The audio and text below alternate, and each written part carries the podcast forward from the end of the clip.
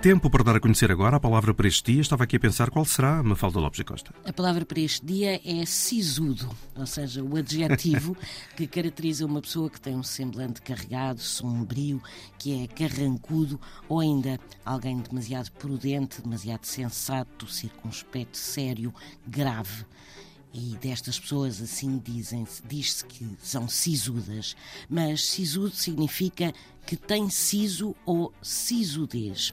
Ora, é aqui que se encontra a origem da palavra inciso, o famoso dente do siso que pode deixar as pessoas carrancudas. Trata-se de um molar que tem o mau hábito de nascer tardiamente, entre os 16 e os 25, mais ou menos, quando não é ainda mais tardiamente, e como geralmente não há espaço para este nascer dentro nas arcadas dentárias, a essa altura, ou seja, nessa idade, porque elas já estão ocupadas, o surgimento acarreta dores, deslocamento de outras peças dentárias ou mesmo processos inflamatórios. E o dente recebeu este nome porque a idade em que se desenvolve é mais afastada da infância, é uma idade onde já se deve ter siso, ou seja, juízo, tino, bom senso. E siso vem do latim e deriva de senso, que significa faculdade de julgar. Palavra do dia, edição Mafalda Lopes Costa. Amanhã, uma nova palavra.